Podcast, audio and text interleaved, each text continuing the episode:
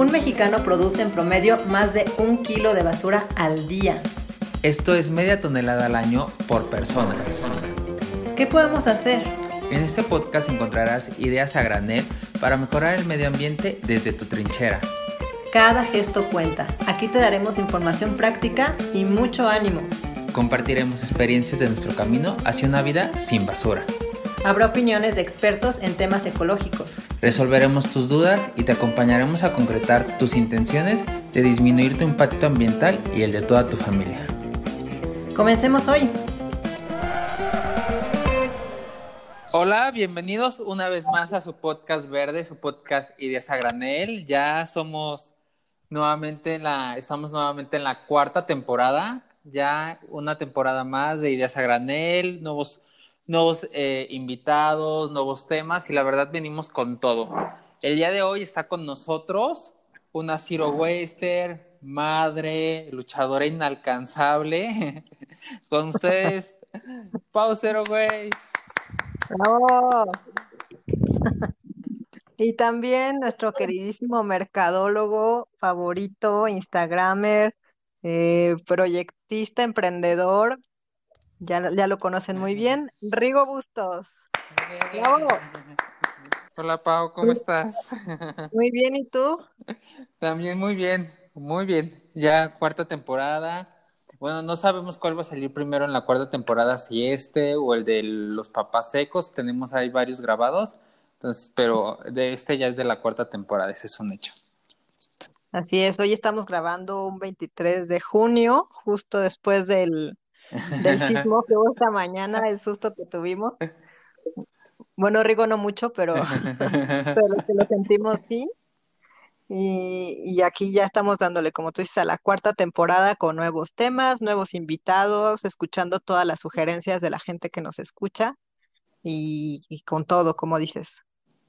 Sí, la, la verdad yo no sentí el temblor, fui no sé si bendecido con no sentirlo, porque sí, mucha gente lo sintió y, dicen que lo sintieron muy feo. Yo me di cuenta porque empecé a escuchar la alarma sísmica y en eso bajé.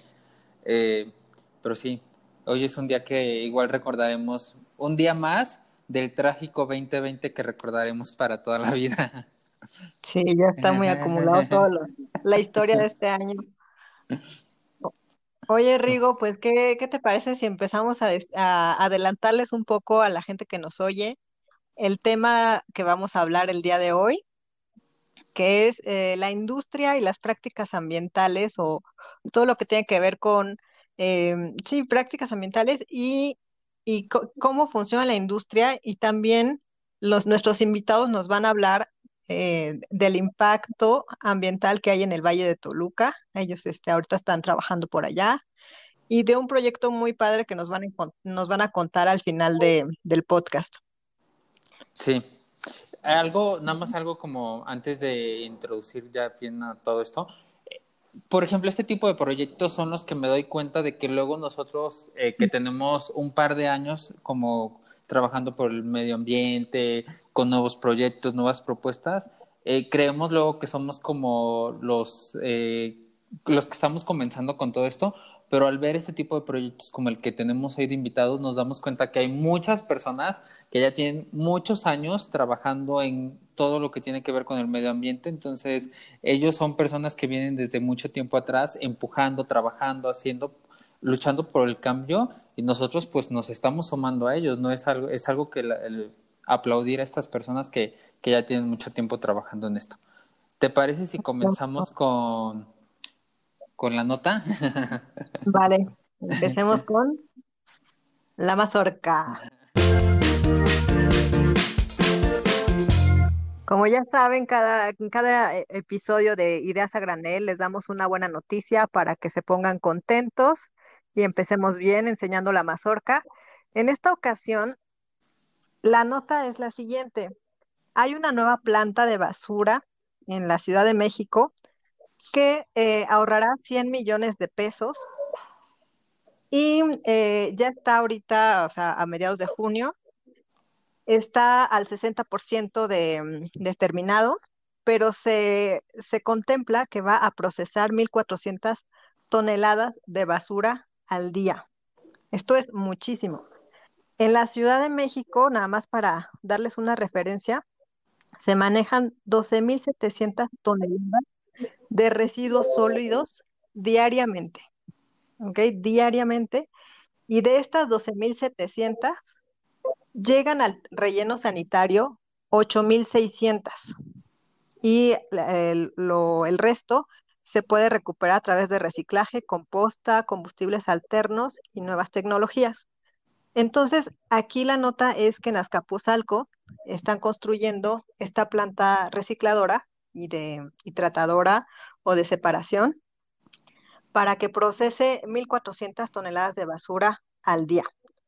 Y pues se va a usar, este, van, van a poder convertir 30% de ese material en reciclable para combustible, el 6% será de reciclaje y el 30% de orgánicos recuperables lo cual da un total de 76% recuperado de todo lo que llegue a esta planta en Azcapotzalco. Estará allá por Vallejo. Entonces, esto creo que es una buena noticia porque, como ya les hemos comentado en este podcast, el programa de basura cero de la Ciudad de México realmente se está aplicando y esto nos da muchísimo gusto porque ya de por sí es, es algo bueno tener un programa de basura cero para cada ciudad y además que se esté realmente avanzando, pues es algo que a mí me parece muy, muy benéfico para todos. ¿Cómo ves, Rigo? La verdad, súper bien. O sea, esto me recuerda mucho, por ejemplo, a la intro de nuestro podcast, ¿no? De un mexicano produce en promedio más de un kilo de basura al día. me imagino que para los que nos escuchan semana con semana esto ya lo tienen súper grabado. Entonces, esto multiplicándolo por la cantidad de personas que somos en la Ciudad de México es impresionante y ese tipo de, proyectos que están haciendo en la Ciudad de México para combatir eh, todos los residuos que se están eh, que estamos generando, creo que son súper buenas iniciativas. Creo que en la Ciudad de México nos estamos poniendo mucho las pilas, entonces eso la verdad me da mucho orgullo y pues seguir apoyando, ¿no? Creo que así como está poniendo la industria, el gobierno, su parte para su granito de arena, ahora nos toca a nosotros también poner nuestro granito de arena. Claro, imagínate si además dejamos de producir tanta basura, menos de un kilo por persona al día, pues obviamente habrá menos basura que procesar, ¿no? Esta, esta nota la, la tomé de Forbes México, pero también la cubrió MBS, Excelsior, El Sol de México, o sea que también ya están empezando a dar más cobertura a este tipo de noticias de, de ah, sustentabilidad.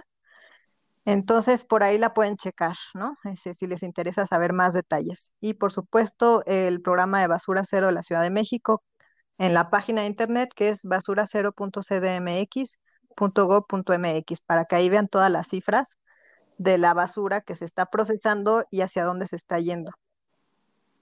Pues esto fue La Mazorca. Espero que les haya gustado. Muy bien. La verdad es que estuvo muy interesante y muy interesante también va a estar la plática con nuestros invitados. ¿Verdad, Pau? Así es. Así es. En esta ocasión invitamos a los socios de Biolook, eh, que es una empresa que se encarga de justo em, ayudar a procesar los residuos sólidos y ahora se están enfocando mucho a residuos orgánicos. Entonces, eh, les voy a, leer un poco de nuestros tres invitados. Uno de ellos es Isaías de la Rosa. Él tiene una formación académica y experiencia profesional como doctor en ciencias en ingeniería ambiental.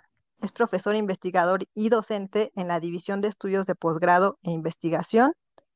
Lleva más de 10 años como docente en el Instituto Tecnológico de Toluca y en la Universidad Autónoma de Estado de México. Tiene 10 años de trabajo en control de calidad celanese, mexicana y farmacéuticos Lakeside. Es coordinador del Programa Ambiental Institucional de Tecnológico de Toluca, coordinador de los programas de preservación del Nevado de Toluca y Parque Sierra Morelos y acopio de pila alcalina y mitigación de residuos sólidos en el Valle de Toluca. Todos vinculados en el sector oficial, privado, social y académico. Muchísimas gracias, doctor Isaías de la Rosa, por estar hoy con nosotros. Gracias, gracias que nos da la oportunidad de participar con ustedes en este podcast para, pues, para ver qué, qué podemos aportar no, pues, y ya escuchar la introducción que dan acerca de lo que están haciendo en la Ciudad de México en parte recientemente. Eh, pues nosotros eh, en materia de residuos sólidos manejamos algo interesante. Eh, tenemos una ideología en el sentido de que uno de los problemas ambientales importantes que tenemos es precisamente la generación de residuos sólidos y, y la solución es muy sencilla. Este, este concepto que está manejando la Ciudad de México, nosotros lo manejamos, lo venimos manejando de tiempo como H0B, hacia cero basura. Eh, ya no sé si sea la oportunidad de participar ya o, nada más lo dejamos ahí y ustedes nos preguntan o qué hacemos. Vamos a presentar a, a sus socios. experiencias Sí, ok, adelante, Pablo. Y, y, sí tiene mucho que compartirnos, este, ahí por ahí vamos a, hacerle varias preguntas acerca de toda la experiencia que, que tiene, porque definitivamente creo que tenemos mucho que aprender de usted. También. No, no, no, vamos a aprender, la vida es de aprender día con día. Perfecto, pues también esta nos acompaña Edwin Rodríguez, que es socio fundador de Bioluc. Él es ingeniero industrial con especialidad en calidad y productividad. A lo largo de, su carrera se ha desempeñado en industrias de consumo y químicos en áreas de productivas de mejora continua, logística, calidad y seguridad e higiene y medio ambiente.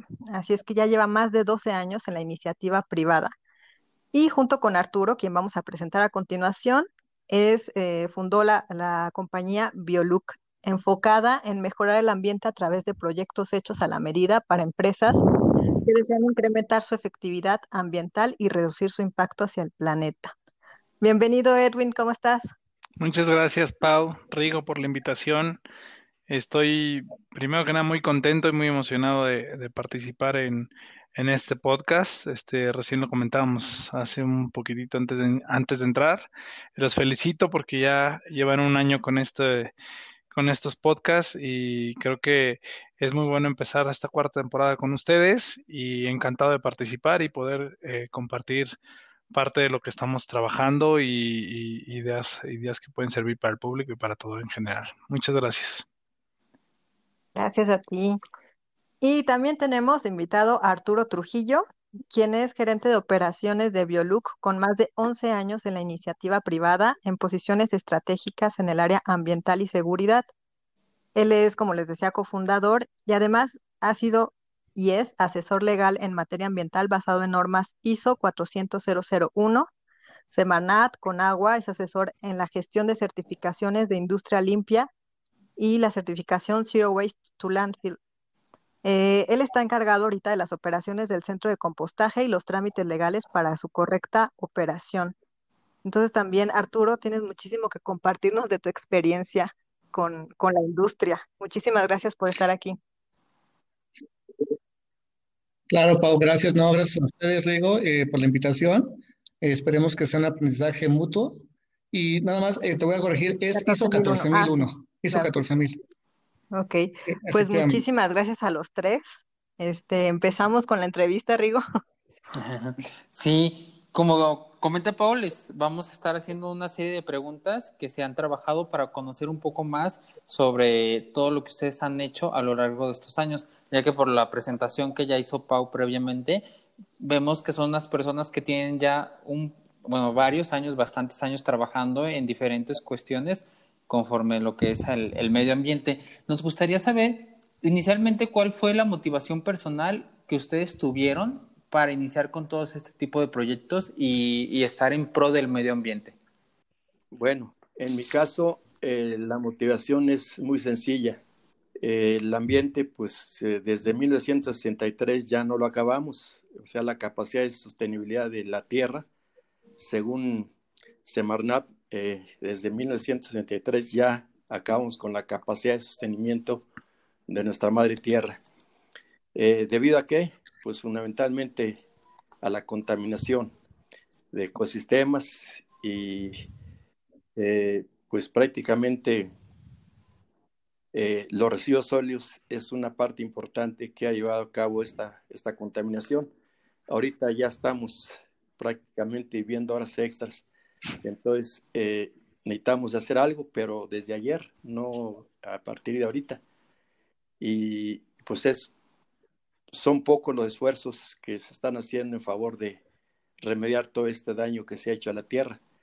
La filosofía, como ya escucharon en la introducción, que tiene Beluc es precisamente participar eh, en una forma de, pues, en una inversión, pero también ayudar a, la, a, la, a nuestra madre tierra, eh, quitando un peso encima en cuanto son los residuos sólidos orgánicos que se generan básicamente en el hogar y, y los biosólidos que se generan al tratar un agua residual de origen municipal, que por cierto, pues no todas las aguas que generamos eh, en nuestro medio son tratadas. Eh, da, da, pena decirlo. ¿eh? La Ciudad de México apenas hasta ahorita está empezando a tratar sus, sus aguas con la megaplanta que están construyendo acá en el estado de Hidalgo. El estado de México, que es uno de los estados más, más importantes económicamente del país, este, tratan un poquito más del 33% de las aguas residuales que, se generan.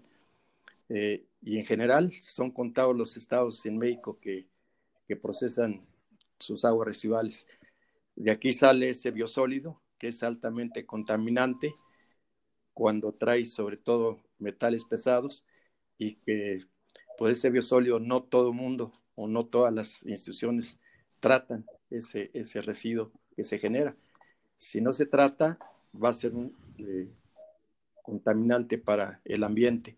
Entonces, la idea aquí es de que los residuos sólidos orgánicos y los biosólidos que se generan en, como su producto en el tratamiento de aguas residuales eh, van a ser aprovechados, están siendo aprovechados por esta idea eh, que, que, se tiene en Bioluc para poder quitar esa esa carga Doctor. Eh, al ambiente y pueda utilizar eh, como abono orgánico para diferentes actividades en el hombre. Sí, adelante, Pablo. ¿Usted, es originario de dónde? ¿De la Ciudad de México? Yo soy originario de Zacatecas, de Zacatecas. Eh, avecinado aquí en, en Toluca. Ah, de acuerdo.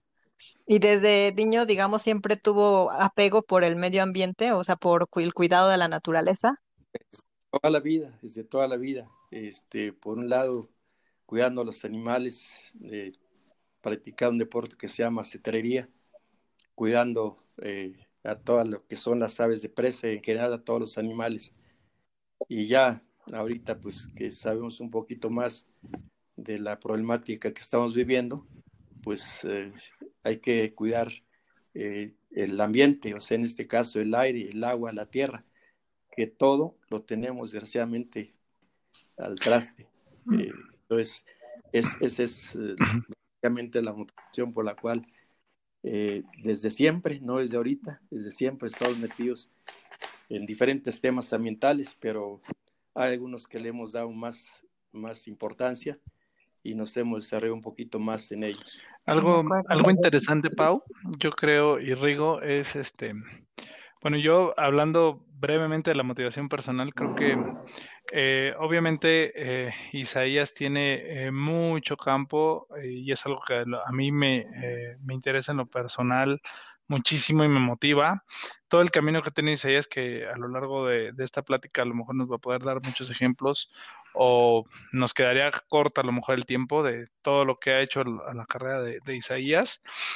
Y creo que hablando de nosotros que venimos con un poquito menos experiencia en, este tipo de cosas, a pesar de que llevamos un camino recorrido también.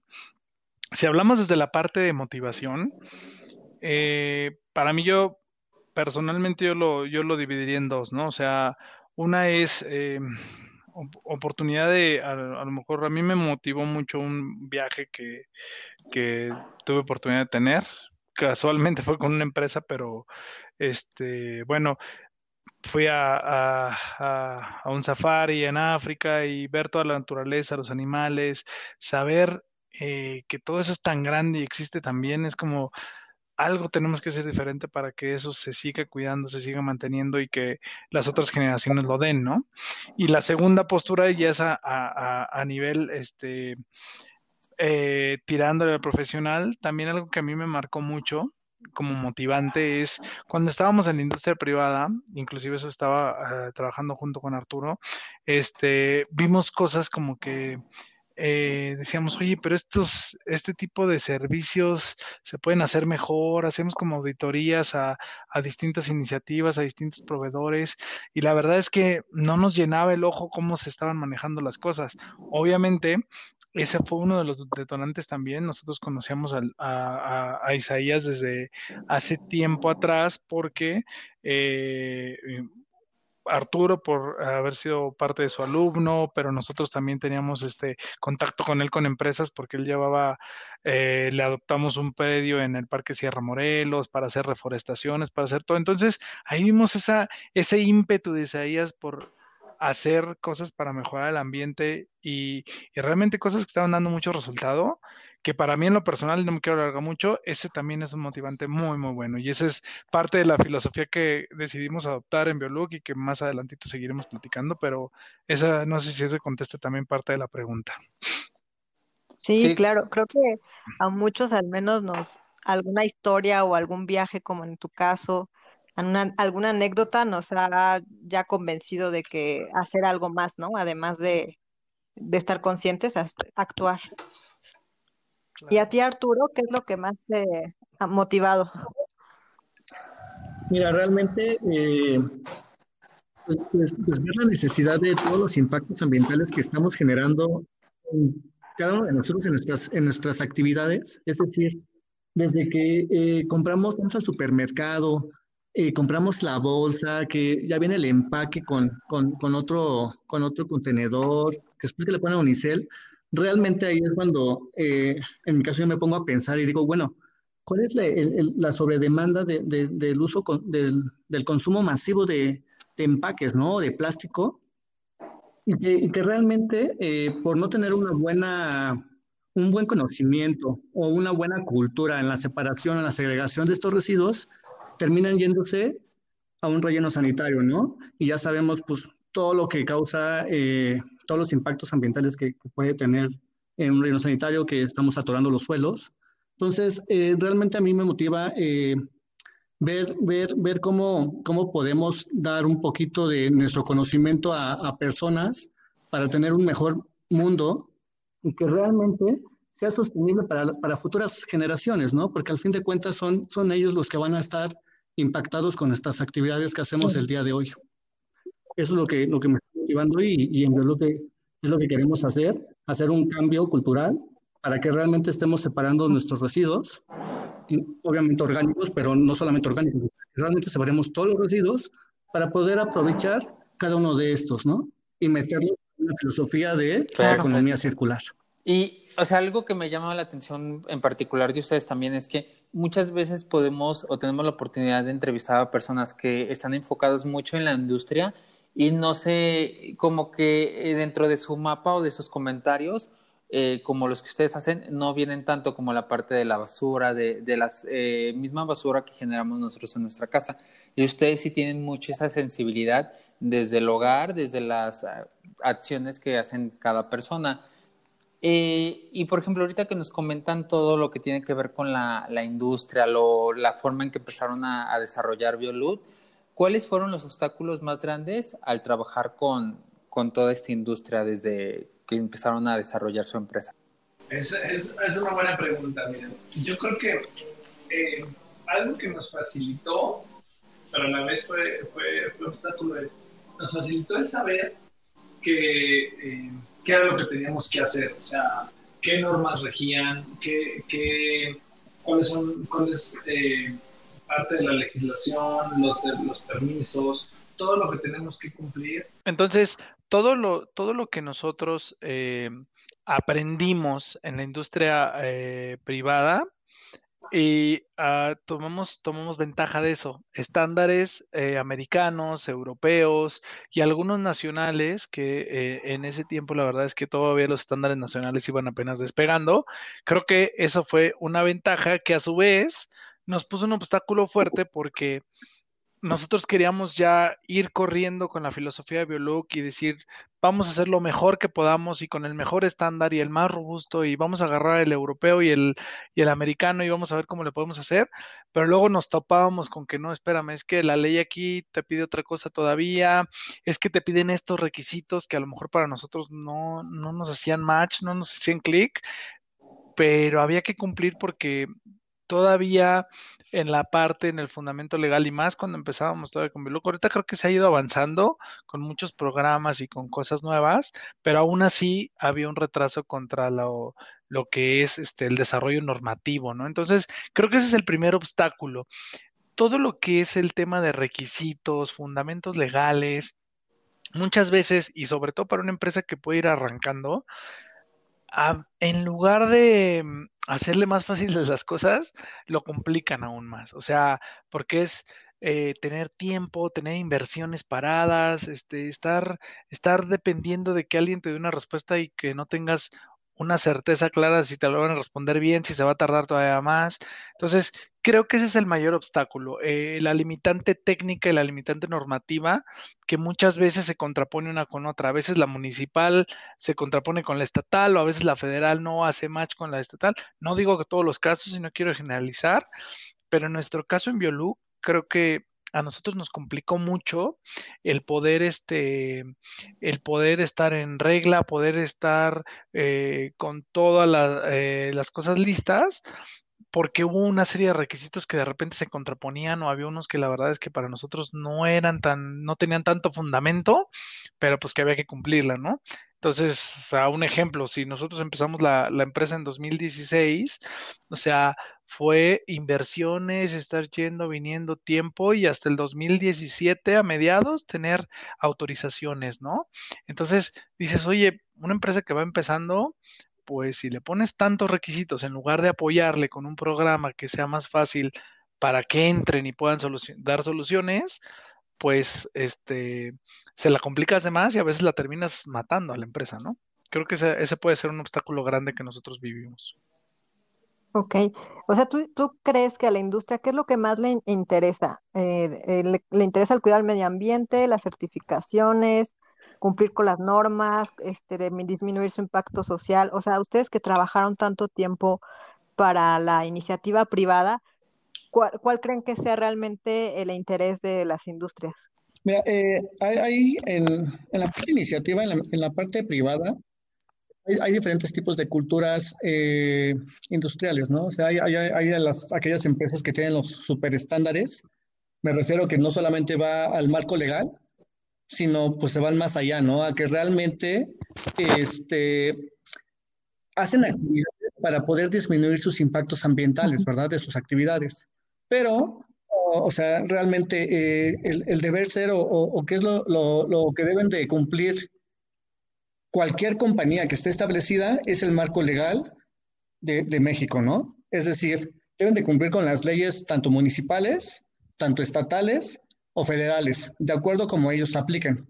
Eso va a depender obviamente del giro de la compañía, va a depender de las actividades que ellos realicen, pero esto es, es esto es algo que, que, a la industria le debe de importar, porque es un, un, deber ser. O sea, cualquier compañía que esté en operaciones debe de cumplir con las normas o con las leyes que le puedan, que le puedan otorgar. Ya, si en, si en el conocimiento de, de, la, de la compañía y en su preocupación por el medio ambiente van un, un escalón más allá, bueno, ya empiezan a, a, buscar las certificaciones, ¿no, Pau? Por ejemplo, hay certificaciones de Zero Waste, hay certificaciones que da la Profepa, que es industria, industria limpia. Entonces, esas son, son aquellas empresas que ya dan un, un ya, ya, no solamente es con el marco legal, ¿no? Ya okay. nada más me quedo ¿Y con el cumplimiento. certificaciones, ¿cuáles son las más populares, digamos, las en México, las que más buscan las, la industria aquí en el Valle de Toluca al menos? Ajá, mira, la, la, más popular es la industria limpia, que es la que te otorga Profepa y este, realmente ellos verifican que estás en cumplimiento legal y te dan un, un certificado eh, donde tú puedes acreditarte ahí por fases. El, el primer, el, la primera fase te dan un certificado y hay que renovarlo cada dos años y conforme vas renovándolo te van subiendo el nivel está... de cumplimiento. No, sí, adelante. Eh, eh, no, nada más quería complementar lo de Arturo, que eso eh, es algo muy, muy cierto lo que dice Arturo, o sea, va, va yendo a niveles y precisamente estas certificaciones, por ejemplo, acaban, empiezas en industria limpia y acabas como una excelencia ambiental, para que se den una idea, se va haciendo un embudo grande y de 500 empresas que entran, ahorita no tengo bien el dato, terminan estando 25 en, en, excelencia ambiental, por ejemplo, ¿no? Y eso habla de constancia, eso habla de interés genuino, y creo que hay muchas empresas, Arturo lo apuntaba en, en su comentario hace ratito, eh, depende de la cultura empresarial. Normalmente a nosotros por experiencia, desgraciadamente lo voy a decir así, las empresas eh, transnacionales son las que mejor cultura ambiental tienen, o sea, que tratan de seguir, obviamente se rigen al marco nacional, pero adicional, si hay algo más robusto en sus estándares corporativos, se apegan a cumplirlo. Y es como un interés genuino, no nada más por cumplir un estándar, sino eh, por hacer eh, cosas para el medio ambiente, por hacer este, cosas de responsabilidad social, por hacer iniciativas que mejoren, este, no sé, o sea, eh, la cantidad de, que reduzcan la cantidad de agua utilizada, que generen, este, cosas al subsuelo. Eh, hay, hay, una gama de cosas que la verdad es que las empresas transnacionales, al menos en nuestra experiencia o lo que nos ha tocado vivir, eh, son las que más le apuntan a eso. Ah, no quiero generalizar, hay unas nacionales que también la verdad es que eh, les interesa bastante, pero aquí hay un tema eh, de, de, ya el interés corporativo, el interés, este, porque al final del día son inversiones adicionales que no necesariamente son redituables, hay unas que sí, afortunadamente, pero depende realmente del interés genuino de las empresas para eh, ayudar en esta parte ambiental. Hay unas que nosotros creo que hacen este, iniciativas inclusive en todo el mundo, no nada más en México, y aprovechan. Y te, por otro lado, desafortunadamente yo también me tocó estar en un par de eh, industrias eh, nacionales, que por eso busqué salirme rápido de ellas. Eh, porque no veía tan genuino ese interés. Veía un interés solamente de cumplimiento, lo básico, y, y no tanto ayudar realmente al ambiente, ¿no? O, o, al, o al medio. La pregunta que les quería hacer eh, va un poco como de la mano todo lo que estás comentando. Hay muchas certificaciones, hay diferentes certificaciones a las empresas, ¿no? Del medio ambiente, del de, ambiente laboral y diferentes cuestiones. Eh, en mi experiencia hay muchas eh, eh, certificaciones que tienen como parámetros, ¿no? De eh, tienes estos 10 parámetros y debes de cumplirlos de alguna forma, te dan tips y hay algunas formas como de cumplirlos ahí solo como para, como para cubrir esa parte y ya salgas con la certificación. Estas certificaciones que mencionas, ¿sí son rigurosas con los eh, parámetros que manejan? ¿O también hay forma ahí de cubrir un poco, maquillar los, los datos y tenerlas? Eh, mira, yo te diría que en general, en general eh, son rigurosas y más por cómo lo interprete eh, la cultura corporativa. O sea, por ejemplo, a nosotros nos tocó estar en certificaciones donde eh, nosotros mismos éramos los, los que nos subíamos la vara internamente y teníamos equipos auditores internos, veíamos que cómo sí teníamos que cumplir, más allá a lo mejor poder tener el número y poder demostrar con algo bajo específico, este, lo tratábamos de ser riguroso porque era la cultura corporativa y era parte de nuestra filosofía que en ese momento estábamos de líderes en esas áreas, ¿no? Entonces, creo que depende mucho, como todo en un proceso de auditoría y de certificaciones, muchas veces eh, pues son escrutinios, o sea, no hay una revisión al 100% de todo, es, es, es, muy, muy difícil que te hagan una revisión de todo el estándar al 100%, entonces, pues como tiene que ser seleccionado, como hay auditores que pueden tener más skill en algún punto que en otro, puede haber eh, eh, flaquezas en el sistema, pero que si tú en tu, en tu cultura corporativa antes de presentar esa certificación tú te preparas y lo haces consciente y lo haces para, no para acercar una certificación, sino lo haces para demostrar que efectivamente tienes un, un sistema muy robusto, creo que creo que se cumple a la perfección, ¿no? Y, y aunado, me ha tocado ver, por ejemplo, sí, el, el, el, la Ciudad de México, en una de las empresas que nos tocó trabajar allá en la Ciudad de México, uh, es de reconocer, por ejemplo, ahora que eh, la Secretaría de Medio Ambiente ha eh, la SEDEMA ha mejorado bastante, bastante, bastante en los reportes este, anuales que hay que hacer para ver los impactos ambientales, para eh, te pedían este, tus consumos de agua y ya nada, no nada más era dame el dato, ¿no? Era, oye, a ver, el año pasado consumiste tanto de agua, dime qué hiciste, demuéstrame y no nada más me demuestres con facturas y con proyectos medio hechos, sino a ver, dame ahora el consumo de este año, ¿no? Y entonces se ahí es donde se hace más riguroso y donde te forza y te exige a tratar de cumplirlo, ¿no? Y creo que eso es algo que, por ejemplo, la CDM en la Ciudad de México lo está haciendo muy bien. Oye, Edwin, eh, Arturo, entonces para, por ejemplo, para un consumidor, un poco para aterrizar todo esto, ¿hay forma de que un consumidor eh, tenga forma de saber si el producto que está comprando tiene estos estándares de calidad que sean el ISO 14001, el Zero Waste to Landfill, eh, Industria Limpia. Eh, hay forma, o sea, realmente se, está en los empaques de los productos o qué es lo que el consumidor debería saber para poder elegir mejor. Sí, creo que eh, hay algunos, hay, hay, algunos empaques, algunos productos que a mí me ha tocado ver que, que contienen certificado de industria limpia. Yo lo que recomendaría es realmente echarse un clavado a, la, a la, página de, de, la empresa, ver cuáles son sus certificaciones y cuál es su, su política de sostenibilidad de, de, la, de operaciones como tal, y ahí poder ver realmente cuáles son las certificaciones que está cumpliendo esta Por compañía, ¿verdad? Eh, para los que no saben cuál es esta certificación Zero Waste to Landfill o el ISO 14001, ¿qué es lo que cada uno avala? Claro, mira, eh, un ISO 14001 realmente te mide la gestión ambiental. Ya no solamente es cumplimiento legal, sino ya es una gestión, ya, ya es un poquito más robusto, donde empiezas a hacer una matriz, donde empiezas a evaluar cada, cada actividad que tú realizas en tu compañía y empiezas a medir los impactos ambientales. Una vez que empiezas a medir los impactos ambientales, hay que tomar todas las, todas las contrapartes para ver cómo las disminuyes o inclusive cómo las puedes eliminar, ¿verdad? Entonces, te empieza a medir toda esta gestión de decir, ¿sabes qué? Ok, consumo tanta cantidad de agua, ok, vamos a generar un KPI. El KPI va a ser de forma mensual, se, se va a empezar a medir, pero de ahí hay que meter drivers en cada una de las áreas, donde hay que identificar cuál es el área que más, que más agua consume y ponerles planes de acción, ¿verdad? Para poder disminuir.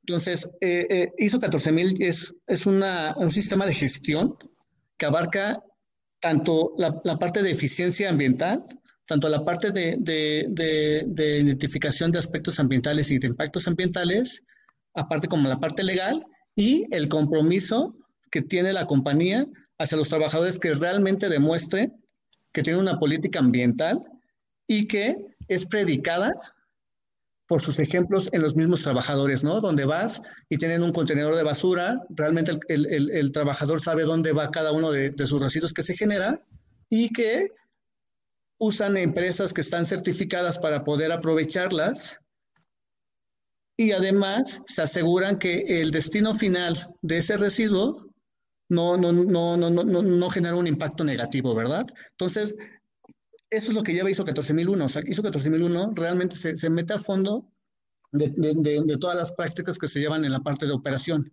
Ahora, una certificación de Zero Waste to Landfill solamente es en, el tema de generación de residuos.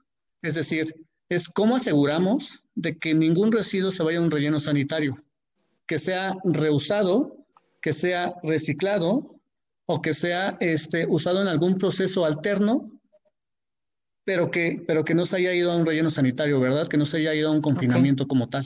Ok, ok. Pues yo creo que con eso ya tenemos, este, también informamos, ¿no? ¿Cuáles son los yo, estándares que existen?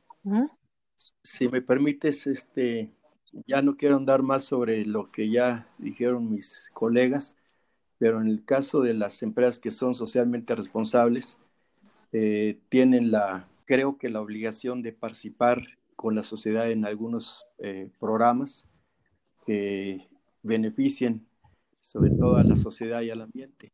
Y aquí nada más rápidamente quiero decir el caso de eh, un programa que pues me toca dirigir eh, representando a, la academia, al gobierno, fundamentalmente, para que las empresas en especial y también las ONGs y también la academia y también el gobierno participan en, por ejemplo, en un programa que se llama Preservación del Parque Sierra Morelos. Ahí tenemos eh, alrededor de noventa y tantas empresas que han participado en este programa desde 1900, 2008, que empezamos con él. Eh, ellos participan adoptando un predio de mínimo una hectárea, se los damos y ellos lo toman como suyo, se los damos durante cuatro años y van a trabajar, a hacer eh, la forestación, todo lo que se necesita, eh, en los, eh, la, vamos a decir, la tecnología, la metodología, nosotros se las damos, ciertas facilidades, de hecho todas las facilidades, todos los recursos, todos los servicios se los damos, pero eso lo sacamos de las empresas, nos apoyan y en cuatro años deben entregar al ambiente el producto. Si les dimos mil árboles, en cuatro años deben entregar mínimo el 95% de los árboles. Y entonces, eh, cada año les damos un reconocimiento, un diploma, una carta, depende de lo que nos piden, precisamente para eh, justificar ante Secretaría del Trabajo, no sé ante quién, para, eh, sobre todo para la ISO 14001 eh, o la ISO 14000, justificar que sí están realizando una actividad eh, ambiental, social y, hay resultados. Eh, tienen una, un comprobante de eso. ya sea en este programa, en otros programas, residuos electrónicos, sobre todo también en Nevado Toluca, los llevamos a hacer limpieza. Cada evento que hay de limpieza siempre llevamos una empresa y tiene una un, comprobante de participación. Entonces, eh, creo que esto avala lo que están diciendo mis colegas en el sentido de las actividades que tienen que realizar aquellas empresas que sobre todo están eh, consideradas como socialmente responsables. Sí, eh, o sea, todo abona, ¿no? Mientras las empresas tengan la voluntad.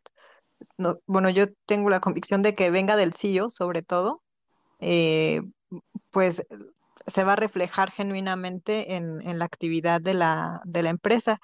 Y si es cierto, no habíamos hablado de las empresas socialmente responsables, que también son, eh, yo creo que es el sello de los más populares que hay en México, ¿no? De en cuanto a, medio ambiente y responsabilidad social.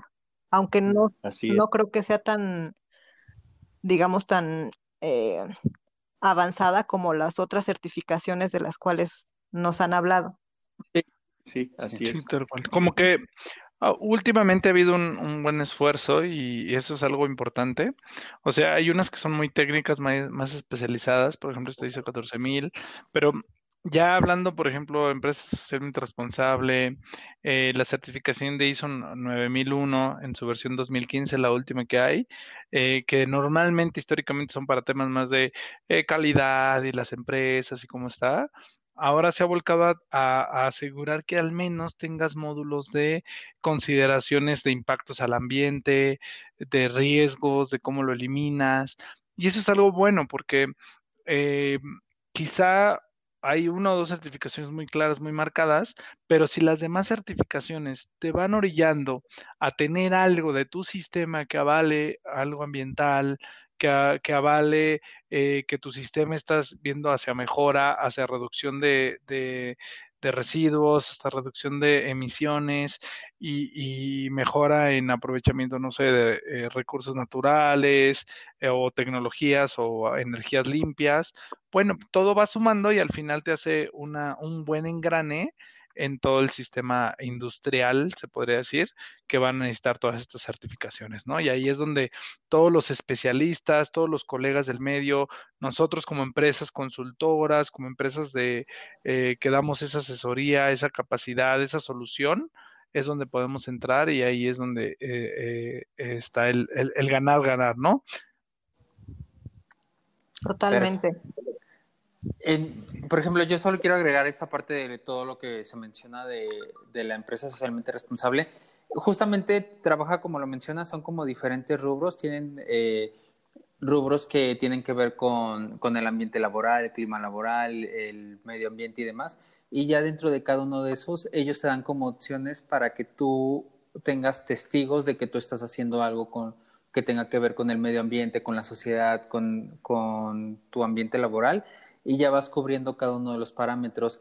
Eh, dentro del mismo de empresas socialmente responsables, hay como asesores que ellos te van dando, guiando para que tú puedas llegar a la certificación y vayas mejorando estos parámetros. Sin embargo, creo yo en lo personal que hay muchos que sí están tocados muy por encima y no van más allá. Entonces, es, un, es una buena herramienta para hacer un examen y que las empresas, el CEO, como menciona Pau, puedan ir más a fondo y trabajar más, darse cuenta cuáles son sus áreas de oportunidad, pero creo que ahí sí hay una, una todavía mucho por trabajar. En... Adelante. Sí, Rigo. no, pues ahorita que nos estaba diciendo el, el, doctor de todo lo que están haciendo ahí en el, en el Valle de Toluca, en, bueno, en esa zona que, bueno, personalmente, desafortunadamente no la conozco muy bien, pero si nos pudieran contar ustedes, este, no sé si Edwin y Arturo son originarios de, del Estado de México o de la Ciudad de México, pero o al menos el doctor nos, este, yo creo que nos puede también contar cuál ha sido la evolución eh, y el impacto que ha tenido la industria en este valle, ¿no? No sé si nos quiera platicar un poquito de esto. Sí, eh, bueno, tenemos que remontar, remontarnos al, al, año de 1950 y tantos, 56, 58, que fue cuando eh, aquí en el Valle de Toluca, bueno, yo llegué a Toluca, ¿qué será? No, pues llegué en el setenta y tantos, pero eh, sé que en el, el 58 el Valle de Toluca estaba precioso, los ecosistemas todos funcionando, el río Lerma, eh, las eh, zonas verdes, los humedales que había aquí en las ciénegas de Lerma. Eh, pero a partir de ese entonces empezó el proceso de industrialización y poco a poco se fue degradando. Ahorita es tema que se estima que tenemos más de 4.000 empresas chicas, medianas y grandes instaladas aquí en el Valle de Toluca. Y bueno, pues el, el problema asociado a, a, este a este crecimiento eh, tecnológico se fue presentando eh, y reflejando por medio de la, contaminación. Seguramente ustedes deben saber que el, río Lerma, por ejemplo, se estima que es el cuarto río más contaminado del país. Eh, y efectivamente, a los que nos ha tocado vivir este, este proceso, nos damos cuenta que antes, cuando llegué a venir aquí a Toluca, por ahí en los setentas, pues había la gente que andaba todavía por ahí en sus lanchas, eh, sacando pues todos los eh, eh, peces, ajolotes y todo lo que había en el, en el río. me tocó ver cómo eso se fue degradando, las aguas fue, el agua del río fue cambiando, la fauna se fue extinguiendo eh, la vegetación eh, tipo maderable que había a las orillas o a las márgenes del río se fue secando y ahorita pues es un río totalmente muerto, considerado como un, un retrete de aquí del Valle de Toluca para las aguas residuales, porque lo que decía hace un rato, eh, no tratamos el 100% de las aguas que generamos. Y entonces tanto empresas como municipios eh, vierten sus aguas al río Lerma y bueno, pues las consecuencias están a la, a la vista. Oiga, doctor, eh, eh, ¿y todos los cultivos que están ahí alrededor o se, se están regando con esas aguas del río Lerma? Mm, pues no, porque el agua se genera, se estima que lleva una caudal de normalmente es, 6 metros cúbicos por segundo en época de secas, en época de lluvias, pues aumenta mucho. Y toda esa agua, pues se las mandamos allá a los colegas de, de Chapala, de Guadalajara, allá en el lago de Chapala, pero ya llega el agua eh, muy mejorada con el traslado que la aireación, el movimiento que sube allá se va autodepurando. pero este, pues es, es, lo que, es lo que sucede con, por ejemplo, con eh, esa agua tenía una, una evolución, todo esto aquí en el, en el Valle de Toluca, dado principalmente en un principio por las empresas. Ahorita eh, los colegas lo pueden avalar, las empresas grandes y medianas en su mayoría tratan sus aguas residuales. Las que no tratan todas sus aguas residuales son las empresas chicas, pero hay una empresa que se llama Reciclagua donde llevan sus aguas y ahí se les trata. Eh, ese es el tema del agua, pero ya lo demás ya lo eh, hablaron ampliamente, el caso de gases, el caso de, de residuos sólidos y de otro tipo de contaminantes, sobre todo químicos, que desgraciadamente eso también se vertía y se sigue vertiendo clandestinamente al, río Lerman. Y es, eso es lo que ha pasado aquí en el, en el, en el Valle de Toluca. Qué lástima. Pero bueno, usted yo creo que es algo también que le ha motivado a hacer todas estas acciones ambientales que de las cuales hablábamos al principio del podcast, porque además tiene eh, un, un programa de preservación del Nevado de Toluca, ¿no? ¿En qué consiste? Sí, sí, sí.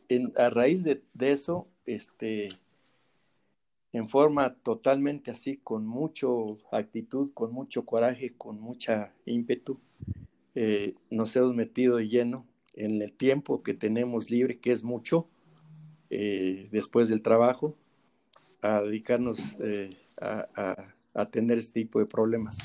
Pero llevando a cabo una, una especie de gestión muy especial para motivar a la, a la, gente. En este caso, nosotros dividimos a la gente en cuatro estratos. El sector privado, el sector oficial, o sea, el gobierno, el sector público y, la sociedad, los clubes que hay. Y todos les hemos llegado por medio de pláticas, por medio de seminarios, por medio de, sobre todo, de talleres. Eh, tenemos aquí mucho donde ver todo el, el, impacto ambiental que todo es, todos nuestros residuos han causado al ambiente. Y pues no, aquí Diosito no va a hacer nada, ¿eh? ni el chamuco, ni nadie. Lo va a hacer quien está generando las cosas, pero tiene que hacerlo. Entonces hemos invitado, después de dar pláticas, yo he N pláticas, conferencias a empresas, escuelas, al gobierno, a todo el mundo, y tenemos la cooperación de de estos, de estos sectores para, para crear, por ejemplo, un programa que creamos en 2008 fue el del, el del, de la preservación del, del Parque Sierra Morelos, que es un éxito, llevamos cerca de 300 mil árboles ya logrados en, una, en un espacio que era una pradera. ¿Y quién hace el trabajo? Las empresas, bajo el esquemita que muy sugerido les comenté por ahí, bajo un programa estrictamente este, eh, llevado a cabo eh, donde en cuatro años tienen, que entregar resultados. Pero el, el, tema más importante aquí es el, el, de la preservación del Nevado Toluca, zona alpina. La zona alpina es la que está arriba de los 4.000, 3.800 metros de altitud, donde si ustedes conocen el Nevado Toluca, no crece, eh, hay, no hay vegetación de altura, únicamente eh, una vegetación muy específica que crece a esa latitud y a esa altitud. Pero esa zona es una zona, eh, seguramente ustedes han oído hablar de que Nueva Toluca es un pozo de agua. A ustedes ahí en el DF, me imagino, están en el DF ustedes, ¿verdad? Sí. Les mandamos el 42% de los 64 metros cúbicos por segundo de agua que consumen, se las mandamos del Nevado Toluca, vía sistema Cusamala y vía eh, Río Lerma. Del sistema Cusamala, 20 metros cúbicos por segundo, del Río Lerma, 6 eh, metros cúbicos, les mandamos 26 metros cúbicos por segundo. Bueno, esa era teoría, ahorita es un poco menos, pero todo es agua del Nevado Toluca.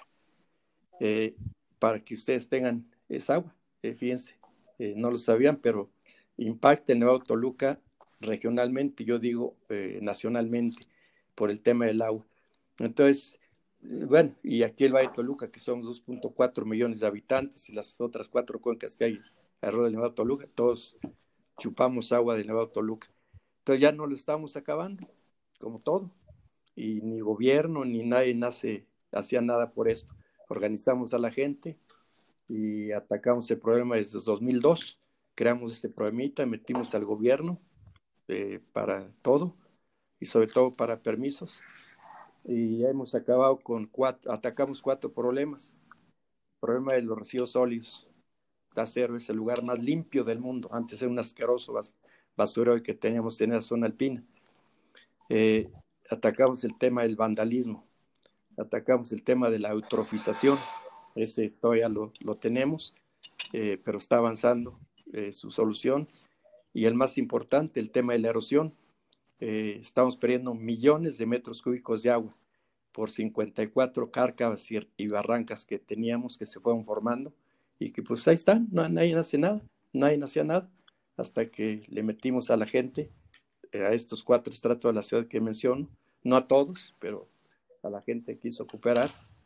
Y este y hicimos el programa también para arreglar el tema de la erosión y evitar la pérdida de agua, porque pues eso no lo sabemos, eh, la gente llegaba con animales, con motos, con icer, todo, todo ese tipo de, de, de, eh, eh, vehículos. vehículos motorizados. y era libre, ahorita no, ya nadie puede pasar porque tenemos que cuidar ese ecosistema para poder tener nuestra, nuestra agua. Nada más un dato, el por, por, qué amamos, por qué estamos locamente enamorados, muchas gentes, no todos, desgraciadamente, del Nevado Toluca, porque el 93% del agua pluvial que cae en el lugar eh, se infiltra y va a alimentar a ese enorme pozo de agua que es el Nevado Toluca, para ahí gear el río Lerma, gear el otro río que sale para el poniente, sin fuerte al nombre, y dar agua a ustedes, el 42% del agua que consumen en el DF, a todas las gentes de aquí del Valle Toluca, el agua. Y, y bueno, pues entonces es un pozo de agua. Dios o la naturaleza nos dio para que tengamos agua. Si no lo cuidamos, pues entonces nos vamos a quedar sin agua. Desde el 2008 cerramos el acceso al, al Nevado Toluca una vez que estuvimos trabajando allá en este tema de la erosión. Ahí participamos miles de gentes, bueno, no miles, dos mil seiscientos más o menos. Hay reportes, hay reportes que nosotros le pasamos a la Semarnap, este, eh, eh, sobre todo a la CONAM, la Comisión Nacional de Áreas Naturales Protegidas, de todo lo que se hizo allá. Ahorita ya se terminó. Ahorita ustedes ven al Nevado Toluca y por favor difúndanlo y si esto tiene una cobertura amplia, pues sepámoslo que está prohibido el acceso a la zona alpina del Nevado Toluca porque desgraciadamente nuestra gente, eh, yo digo, no le falta cultura, cultura es un, término mayor, no tiene educación o no le hemos educado eh, y por lo tanto no tiene conciencia y mucho menos cultura. Entonces van nada más a dos cosas, a erosionar y a dejarnos la basura. Después tenemos que ir a hacer limpieza de la basura con escuelas, con empresas, con la gente del municipio de Sinacantepe, del municipio de Toluca, de la CONAM, CEPANAF, de Prosnevado para arreglar todas estas cosas que, que ocasionan. Entonces, ahorita eh, es un programa muy interesante, lo empezamos a trabajar desde 2012 esto, lo terminamos en, 2016, este, todo este proceso. 2002, 2016 fue trabajo continuo en el Nevado Toluca para eh, tener el lugar más limpio del mundo, para tener no vandalismo, para el problema de la eutrofización lo seguimos trabajando, lo seguimos estudiando y el de la erosión para que ustedes, todo el mundo tengamos agua, pues sí les garantizamos que si cuidamos el Nevado Toluca vamos a seguir teniendo agua todavía. Y qué importante que nos qué importante que nos comparta todo esto porque seguramente muchos no sabíamos cómo cómo funcionaba esto del pozo de agua del, del Nevado Toluca para que lo valoremos este, porque si de ahí nace el río, Lerma, pues que se ensucia a, unos cuantos kilómetros de que sea agua limpia, pues realmente da hasta rabia pensarlo, ¿no?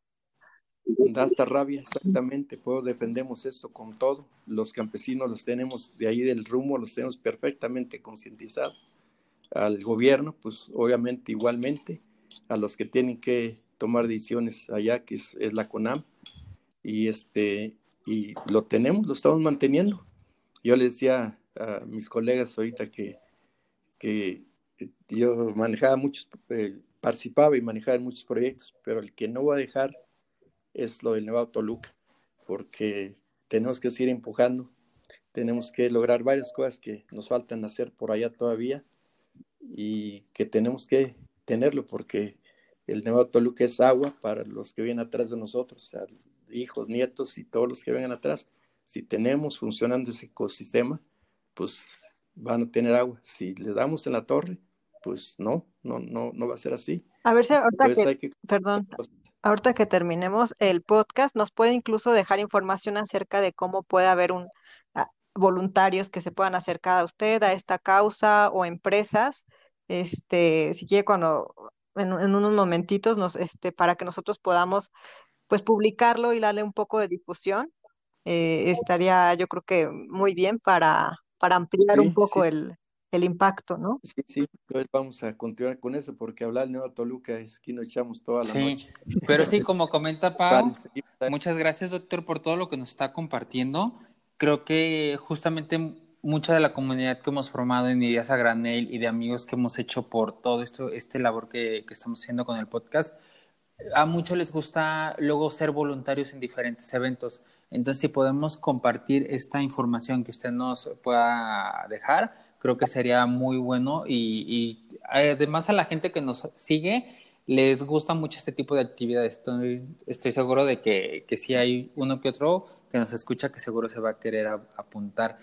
Y con respecto a todo lo que nos platica, o sea, son muchos años los que se han trabajado, ¿no? Como los comentábamos desde el inicio del podcast, personas como ustedes nosotros creemos que nosotros estamos haciendo como iniciando todo este movimiento Zero Waste y en pro del medio ambiente, pero al platicar con personas como usted, doctor, nos damos cuenta que esto ya tiene muchísimos años. Hay personas como usted o como otros que hemos eh, tenido la oportunidad de entrevistar y platicar con ellos. Son personas que le han dedicado su vida a sembrar el cambio y educarnos a todos nosotros para apoyar más acciones por el medio ambiente. Y una de esas acciones veo también, y no, nos queda muy claro, es que con respecto a esto, inició Bioluc. ¿Cómo, cómo es que nace Bioluc y específicamente qué de todo lo que hemos platicado, a qué se enfocan? Claro. Eh, mira, mm, Bioluc nace precisamente eh, de estas necesidades que hemos estado hablando a lo largo del, del podcast. O sea, nace desde una necesidad eh, a nivel industrial, vimos que había una necesidad de hacer mejor las cosas, tener mejores sistemas, tener eh, realmente soluciones y proyectos eh, que pudieran tener rentabilidad, sustentabilidad en el tiempo y sobre todo un impacto al medio ambiente y a, la reducción tanto de eh, emisiones a la atmósfera, de generación de residuos y de cosas que puedan apoyar. Entonces, Biolog nace desde esa necesidad eh, que vimos y detectamos a nivel industrial, pero también con esta relación que ya comentaba Isaías de que a nivel gubernamental, a nivel eh, comunidad, a nivel social, entonces detectamos que hay muchos entes que participamos en todo este gran engrane, ¿no? Entonces, Biolog dijimos, vamos a enfocarlo de entrada a la industria. ¿Y porque son uno de los que mayores impactos tiene? Porque son uno de los que eh, más necesidades de hacer algo sustentable y eh, eh, había, ¿no?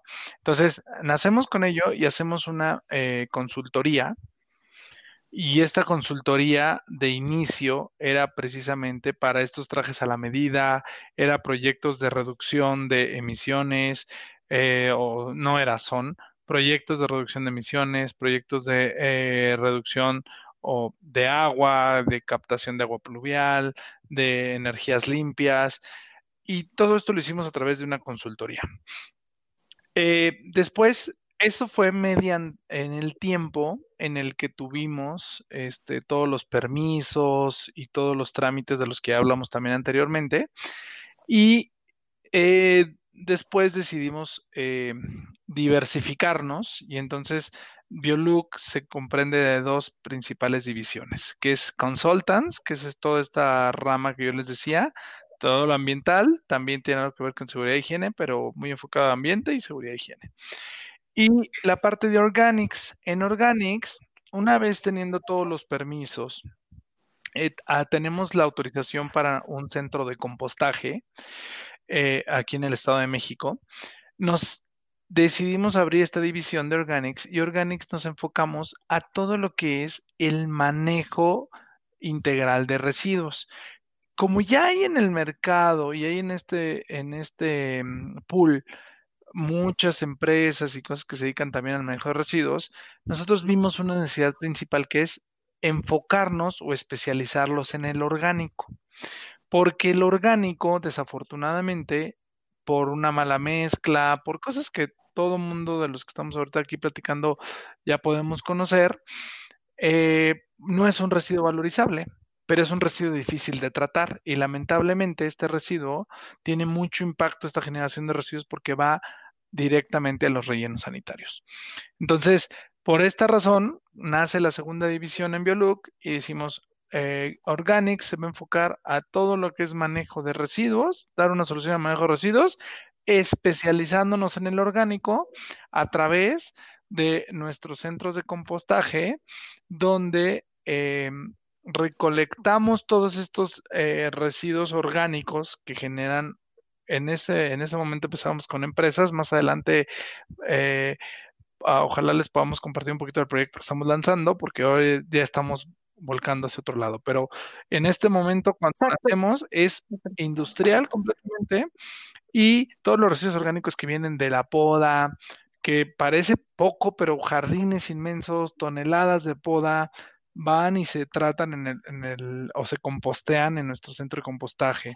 Este, residuos orgánicos de comedor, residuos biosólidos, todo este tipo de residuos que antes acababan en el relleno sanitario es por lo que nos enfocamos y nos especializamos. Y al día de hoy nos da mucho orgullo que ya tenemos más de, eh, más de dos años y medio haciendo y generando este abono 100% orgánico, estandarizando procesos. De hecho, en esta división de Organics fue donde eh, conociendo toda la experiencia y ya ustedes lo oyeron, no hace falta convencerlos, todo el camino que tiene recorrido Isaías y no solamente en la parte ambiental, él no ha hablado todo de todo lo que conoce de la parte catedrática de investigación, de docencia. Eh, platicamos con Isaías, fue eh, asesor nuestro en esta parte del proceso y, empezamos a hacer, a hacer muy buena sinergia, muy buena mancuerna y sumamos a Isaías al equipo para esta parte de Organics y eh, en, en, todo lo que es este el abono, el centro de compostaje y, esta mm, búsqueda por solucionar las cosas desde a nivel industrial. Ahorita nos da mucho Justo, dime, Pau. Perdón, justo ahora que hablas de esto, si nos puedes platicar de un programa que, que están lanzando que se llama Todos Abonamos y que va de la mano con lo que nos estás contando. Claro, sí, con, con mucho gusto. Eh, justo después de darnos cuenta que la parte industrial está muy bien y que seguimos participando y cada vez tenemos más impacto y tenemos más clientes, más, eh, más empresas que desean participar y que desean hacer algo diferente con sus residuos, vemos también y detectamos una necesidad de eh, hacer algo también a nivel sociedad. ¿Por qué? Por dos grandes rubros. O sea, ya hablábamos de educar y de empezar a crear mucho mejor cultura en esta parte de residuos. Y entonces decidimos lanzar y estamos muy contentos porque estamos eh, iniciando con un proyecto que se llama Todos Abonamos, donde precisamente las palabras eh, juegan con, esta, con este proyecto que traemos. Si lo hacemos todos y abonamos todos, literal estamos sumando esfuerzos y estamos creando abono orgánico porque estamos haciendo un buen uso de nuestros residuos en casa, ¿no? Entonces, este programa es, eh, se crea con esta finalidad y es un programa que consta en, eh, de entrada, eh, es una suscripción por única ocasión en la que tu suscripción incluye tu kit de bienvenida, incluye unos contenedores especiales muy bonitos con un branding de, de, Biolook, de Biolook, en donde enseñamos con flyers, medios digitales, a las amas de casa, a las, bueno, no es exclusivo amas de casa, a las personas en general, a las familias mexicanas, a separar sus residuos. una vez que se separan esos residuos en casa y que ya pueden ser utilizados en el proceso de compostaje, ellos se suscriben y automáticamente al suscribirse se convierten en Green Members. Esta, esta es una, parte bien, bien interesante, porque el Green Member es todo aquel que ya le interesa hacer algo por la comunidad y por el ambiente. Y este Green Member es, yo estoy interesado en utilizar mejor mis residuos y que sean aprovechados. Entonces, ya solamente, sin necesidad de renovar inscripciones ni nada, mensualmente se paga una tarifa en la cual incluye de entrada, hay, que motivar a, a, todos nuestros green members que entran porque hay que hacer un reconocimiento. Cada mes van a recibir un regalo ambiental. Eso es algo padrísimo.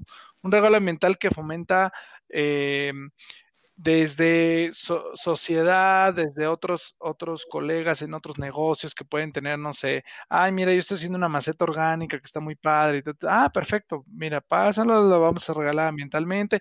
Y, y eso también hace una promoción de todos los regalos orgánicos, ¿no? Es por dar un ejemplo.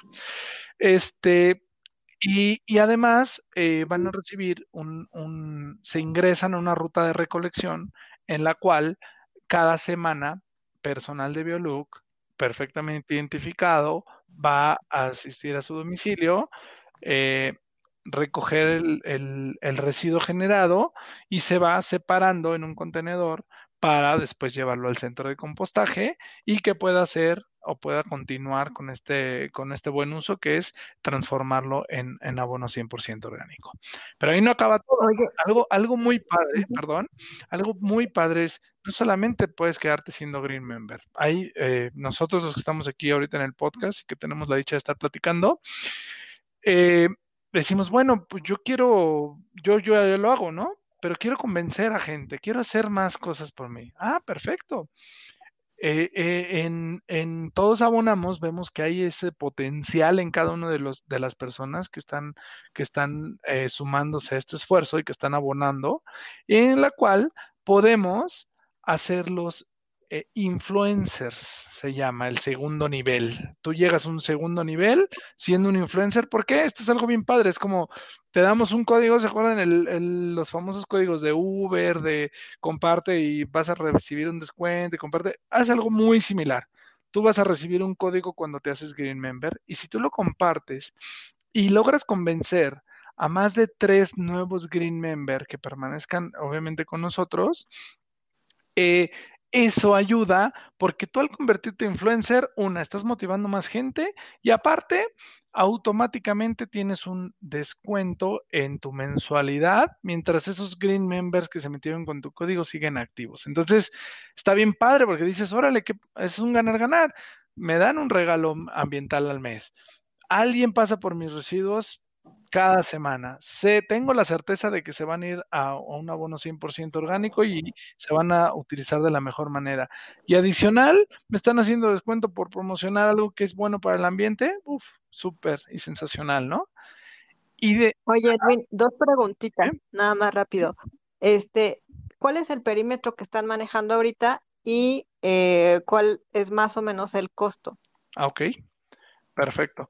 Este, Mira, iniciamos con rutas. Este, ¿Quieres compartirlo, Arturo, o, lo, comento yo? Ah, ok.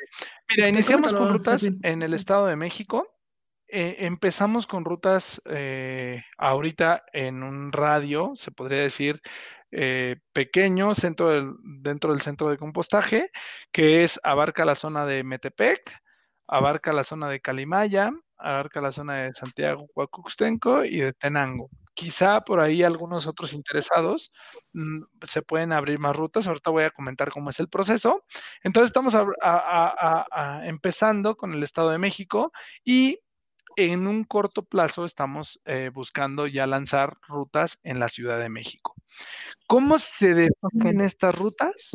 Estas rutas también son parte de un programa bien padre que es además de ser influencer, perdón, regreso tantito, en el tercer nivel, todavía hay un tercer nivel que ya, este, que ese tercer nivel te lleva este, a ser un embajador. Entonces, como ya eres un embajador, el embajador, ¿qué quiere decir? Bueno, híjole, yo tengo mucho interés y ya tengo tres, cuatro personas, pero no nos, no nos han habilitado una ruta porque a lo mejor hasta la Ciudad de México solamente cuatro personas, pues es muy difícil que abran la ruta, ¿no?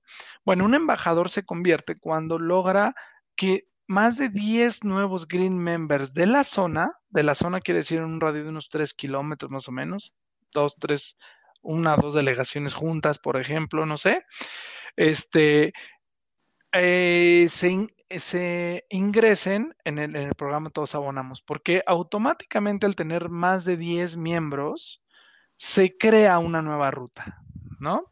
Entonces es algo bien padre, no es tan difícil armar rutas. Ahorita nuestro ideal es que ya tengamos muchas rutas en corto tiempo para que todo el mundo se pueda sumar mucho, muy rápido.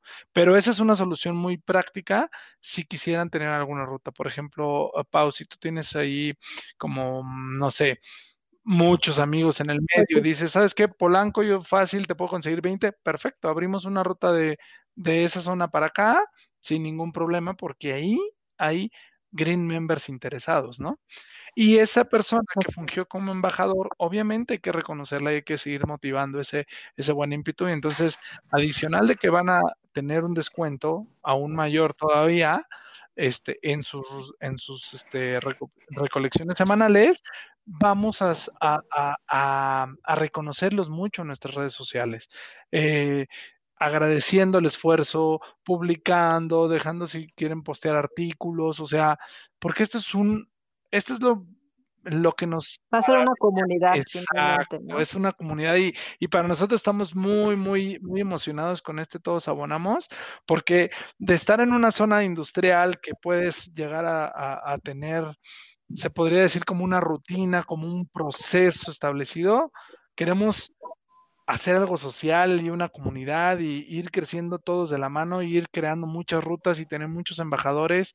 Y al final sabemos que eh, de entrada, o sea, vamos a reducir el impacto que es esa generación de orgánicos que se acaba yendo al relleno sanitario porque va mezclado o porque simplemente no se separa o que es mucho peor, le ponen una bolsa de plástico y lo avientan todo ahí, tardan en degradarse mucho más tiempo. Bueno, eso vamos a cambiar esa cultura juntos y... Y, sabes qué me estás recordando ahorita, justo que en nuestra sección de esto no, pues ese es un súper buen consejo. Esto no. A ver, Rigo, justo cuál teníamos en recomendación. y esta es la sección, esto no. La recomendación que estábamos, que íbamos a decir es eh, no revolver la basura. Eh, siempre es súper importante que estemos eh, pues separando la basura orgánica con los demás residuos. Como sabemos, una gran parte de, de, nuestros residuos del día a día son orgánicos, entonces pueden ser abono muy importante si los separamos y les damos el proceso que deberían de, que debemos de darles. Claro, que esto no, es que no se vaya, que el, residuo orgánico no se vaya al tiradero, al aire libre ni al relleno sanitario. Y justo no podemos tener pretexto tampoco porque si no queremos hacer composta en casa, en casa, perdón, existen estas soluciones, ¿no? Como dame tus, dame tus residuos orgánicos, como lo es el programa de Todos Abonamos, nosotros lo, los transformamos en abono y además tienes un regalo, además este, estás haciendo comunidad, además tienes un impacto positivo y bueno, todo esto se, se puede escalar con un impacto realmente benéfico para todos. Sí, creo que todo lo que están haciendo, todo lo que nos comentan, la verdad me doy cuenta de que traen un proyecto súper robusto, tienen la forma, lo que están buscando es incentivar a las personas, darles el reconocimiento y, como dice Pau, crear una comunidad para que todos de esta forma estemos abonando, como ustedes tienen su programa, todos abonamos, entonces todos estemos abonando para un mejor medio ambiente. Y creo que esto también nos conduce a nuestra tercera y última sección, que es la red. La red de la semana, ¿cuál es, Pau? Pues evidentemente Biolook. ¡Eh, bravo! la recomendación es Biolook y en su programa Todos Abonamos. Eh, como ya ustedes pueden ver, debido a la amplia experiencia de los tres socios, eh, pues han tenido, los clientes pueden ser tanto mm, grandes como tú que nos estás escuchando también potencialmente puedes ser un cliente de Biolook. Eh, entren a su página de internet, eh, que es eh, Edwin o Arturo nos pueden decir cuáles son sus redes sociales, cómo los podemos contactar, cómo podemos saber más de ustedes. Claro, que sí, con mucho gusto.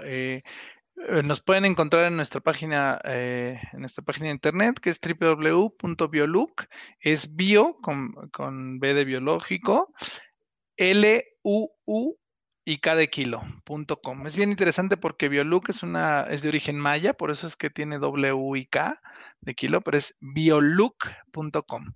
Y en nuestras redes sociales, eh, por favor, háganse Green Members, inicien con la suscripción, empecemos a mover esto muy rápido y se pueden meter directo en nuestro Facebook en Todos Abonamos Así viene, literal, todos abonamos. O nuestra, nuestro Instagram también está, todos abonamos. Eh, con mucho gusto, ahí vienen los detalles, viene eh, los métodos de pago, puede ser muy fácil, PayPal, Mercado Pago, este, y realmente yo, yo, yo los que conociendo el tema, eh, lo que he visto en la necesidad es, les puedo decir, ni siquiera es como un gasto, ¿no? o sea, ya pagamos ahorita porque alguien se lleve la basura. Qué mejor que hacerlo con conciencia, que tenga algún beneficio para el ambiente, que tenga un regalo ambiental, que tenga una certeza de la trazabilidad donde se va a ir y que no va a ir a acabar en un relleno sanitario, ¿no? Entonces... Ah, sí, porque es importante, este, nada más decirles que cuando, sobre todo ya cuando son en grupo, tienen un manifiesto o tienen un eh, constancia, vamos a decirlo así, de que se va a un eh, una composta certificada y, con todas las reglas este, en pie, ¿no? Entonces, eh, eso es muy importante también. Sí. Pues muchísimas gracias a los tres por, por haber aportado tanto conocimiento, experiencia y entusiasmo. Em, les vamos a recordar ahora nuestras redes sociales. Se nos fue rapidísimo el podcast. La verdad es que hay tanto que hablar de sus experiencias y de su conocimiento que nos hubiéramos podido seguir mucho más. Pero bueno, eso ya, ya lo veníamos previendo desde que empezó el podcast, sabíamos que íbamos a tener mucha, mucha carnita para, para, para hablar, ¿no? Eh, por lo pronto, pues eh, les dejamos nuestras redes sociales, las mías son Pau Waste y arroba ideas. También está mi consultora arroba procedes.mx. Rigo, ¿andas por ahí? Es que Rigo creo que tuvo ahí un problema técnico. Eh, sigan a Rigo también, arroba rigo.bustos. Tenemos nuestra página de internet www.ideasagranel.com. Y pues aquí nos vemos en la siguiente, eh, en el, la siguiente semana con otro tema eh, de interés para mejorar nuestra relación con el medio ambiente.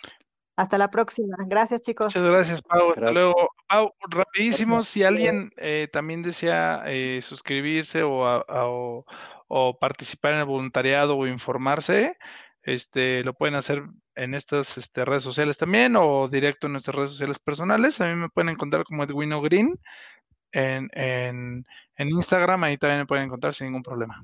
Ya yo los contacto directo con Isaías o el equipo de Velux se encargará de también proporcionarles más información.